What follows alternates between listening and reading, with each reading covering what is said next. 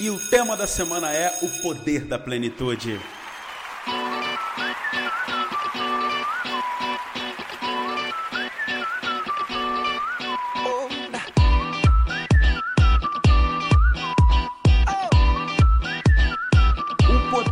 Plenitude que nós vamos trabalhar essa semana de uma maneira metodológica, profunda e científica, que não tem nada a ver com somente você se sentir um pouco mais feliz em alguns momentos. Estou falando de construir uma vida que realmente te proporcione esta palavra, plenitude. E plenitude, obviamente, a gente fala de várias áreas da vida. A gente vai ver o que é isso e como definir essa vida que você merece. Então vamos embora. Começou a semana no nível master.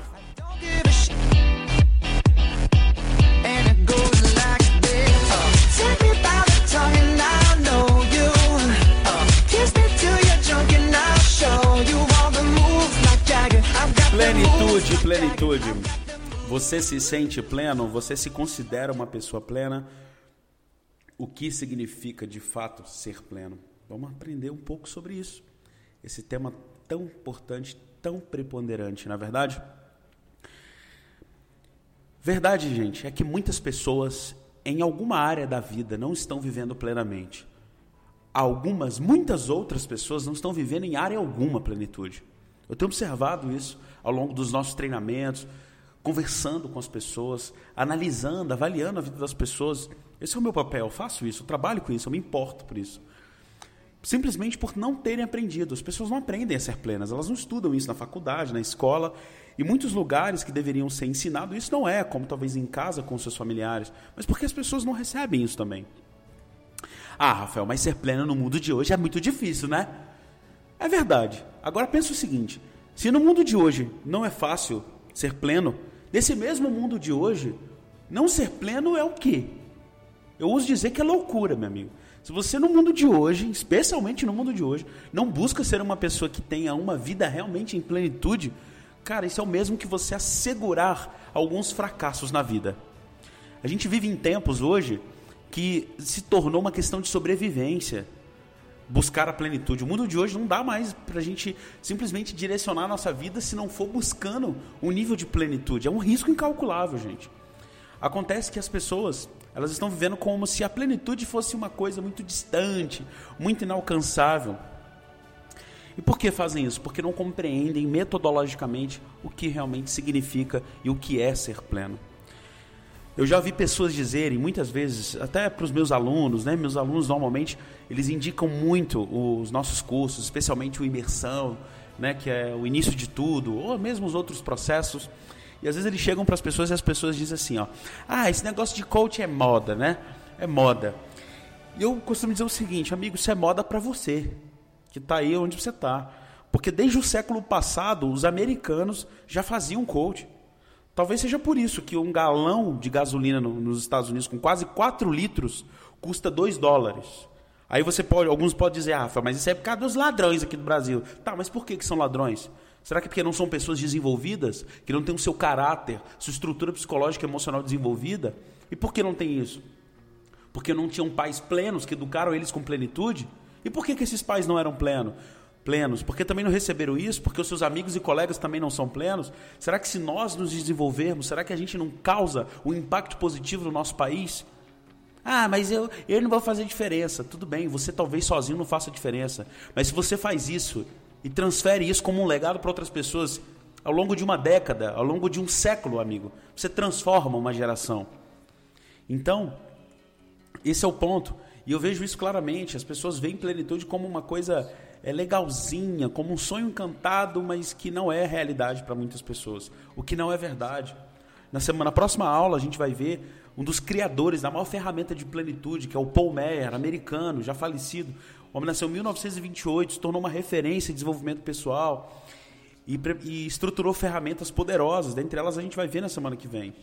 Mas antes de tudo, meu convite aqui para você já agora nesse primeiro áudio é que a nossa, esse, esse poder da plenitude se resume a três convicções inabaláveis. A primeira delas, acreditar que você pode, e não só pode, como deve ser pleno. E não aceitar menos que isso. Às vezes as pessoas aceitam menos porque elas, elas observam a, a realidade das pessoas ao redor delas, amigos, familiares, e a gente tende a se basear na qualidade, na realidade da, da vida das pessoas ao nosso redor. Se a gente se basear por isso, meu amigo, você não vai melhorar seu salário, você não vai melhorar como esposa, como marido, você não vai melhorar como ser humano, nem como filho de Deus você não melhora. Se você olhar, se basear pela realidade ao seu redor, hum, sinceramente é, é desafiador. Não se baseie nas pessoas, se baseie na sua essência, dentro de você, que você sabe claramente que você pode mais e que você sim pode viver plenamente, não só pode, como você vai assumir esse compromisso com você. Dois, assumir o pilar e a convicção de trabalhar em prol da sua plenitude consistentemente e continuamente. Não se constrói plenitude fazendo uma coisa isoladamente. É um exercício diário, amigos. É uma tarefa diária. Se você entende isso, você trabalha na sua plenitude constantemente, dia a dia. Plenitude é sinônimo de você fazer o que precisa ser feito. E aí, meu amigo, ser pleno, mas ser pleno de fato, não parecer ser pleno. Porque tem muita gente mostrando a plenitude que está longe de ser a verdadeira plenitude. Ou seja, invista diariamente na construção da sua plenitude. Não tem, você vai ver o preço disso daqui a pouco. Terceiro entendimento, terceira convicção profunda, entender que você é o criador da sua plenitude. Só você pode criá-la, só você. Mas Rafael, peraí, cara, calma, Deus. Meu chapa, Inclusive, Deus na vida de uma pessoa é sinônimo de plenitude. Mas se você não buscar por Ele, Ele não vai fazer isso por você. Se você não orar, não buscar, não fazer o que tem que ser feito, não agir, a coisa não acontece. Perdão. Sabe? Deus te deu o poder de criar plenitude. Deus te deu a capacidade de fazer o que tem que ser feito para ser pleno. Mas muitas pessoas estão esperando, não sei o quê esperando que o seu corpo fique saudável, esperando que Deus faça algo para ela ficar magra, esperando que Deus faça algo para ela ficar mais paciente, para ela ser uma pessoa mais humana, mais altruísta, para ela ser uma pessoa mais posicionada, mais líder, esperando que algo ou alguém faça algo para ela crescer profissionalmente, para ela aprender a criar melhor os filhos, para ela ter dinheiro investido. Você é o criador da sua plenitude. Guarde essas três afirmações. Mas Rafael, o que é plenitude? Mesmo sem eu definir até aqui o que é plenitude, só de falarmos eu imagino que você já tem uma ideia, né? Já vai se sentindo assim, pô, plenitude e tal.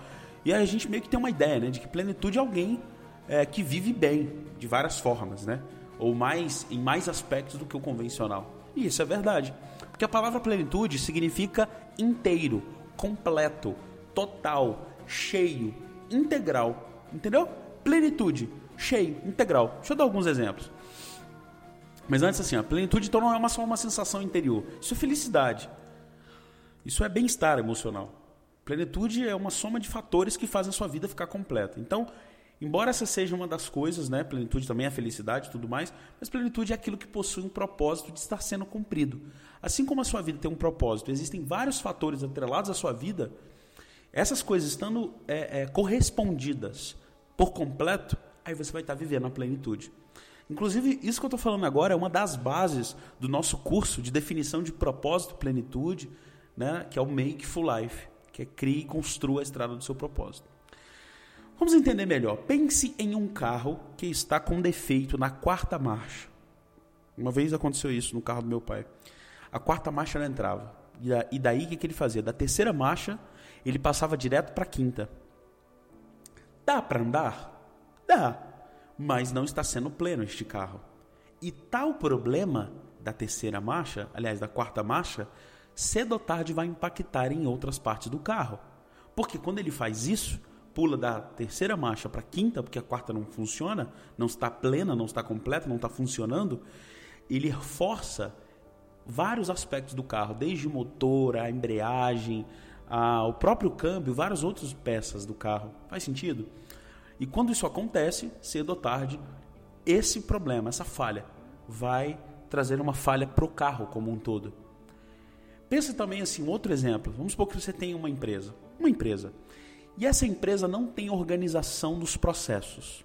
Então essa empresa constantemente apresenta tais falhas do processo, né? Formação perdida, não sei o quê, e era para ter feito assim, não fez, e não, não, não consegue processar bem as, as tarefas, o processo de trabalho. Mas aí alguma coisa é feita para compensar tal falha. Dá para andar uma empresa assim? Dá. Mas algo teve que sair do eixo para corresponder. Alguém teve que fazer algo que não estava previsto fazer. Talvez gastou-se mais dinheiro do que o necessário. Talvez um cliente teve que ficar insatisfeito para a coisa acontecer. E aí a mesma coisa do carro, cedo ou tarde, tal falha pode se tornar, pode causar outros danos que cedo ou tarde pode comprometer por completo a empresa. Porque pode comprometer o lucro, porque pode comprometer o crescimento, porque pode, comprometer o bem-estar, pode, pode comprometer uma série de fatores. Trazendo isso para a nossa vida, de fato. Mesma coisa a sua vida. Ela é composta por partes, várias partes. Não é só trabalhar, ganhar dinheiro e dormir. Existem várias partes diferentes. Porém, todas essas partes, assim como o carro, assim como uma empresa, todas essas partes se conectam entre si e afetam uma nas outras entre si. É igual um órgão.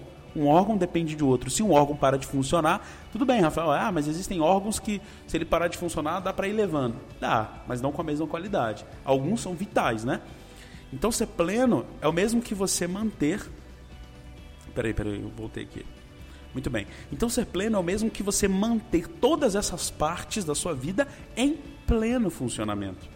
Quando uma pessoa, por exemplo, fica estressada demais no trabalho, e aí ela não tem muita maturidade emocional, mas o trabalho tem estresse, diga-se de passagem, no mundo de hoje está muito mais provável ou é, é, é, é mais provável que você tenha motivos para ficar estressado do que não. O que não significa que você deva ficar estressado, tá?